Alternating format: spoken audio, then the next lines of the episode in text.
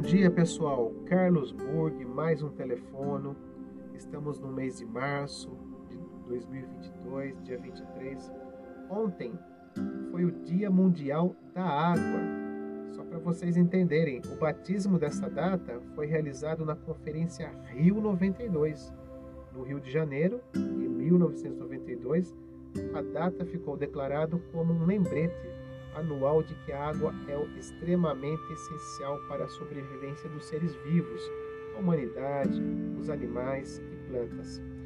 Vocês sabiam que 70% da superfície da Terra é coberta por água e menos de 1% é próprio para o consumo? No planeta, 97% estão nos mares e oceanos, apenas 3% são água doce. Deste pequeno percentual de 3%, 2% estão nas geleiras e menos de 1% está disponível para o consumo. Vamos cuidar da água do nosso planeta. Pessoal, a água é o elemento mais importante para a vida humana. Ela constitui cerca de 50 a 60% da nossa massa corporal. Ela regula como função a nossa temperatura interna, sendo essencial para todas as funções orgânicas.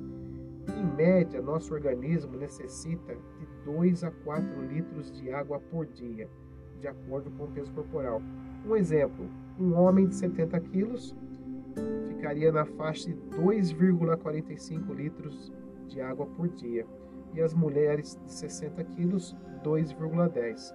Então vamos cuidar da nossa saúde hidratando com água. Ela auxilia no bom funcionamento dos rins, desintoxica o organismo, combate o envelhecimento e ajuda a emagrecer é um componente principal de nossas células.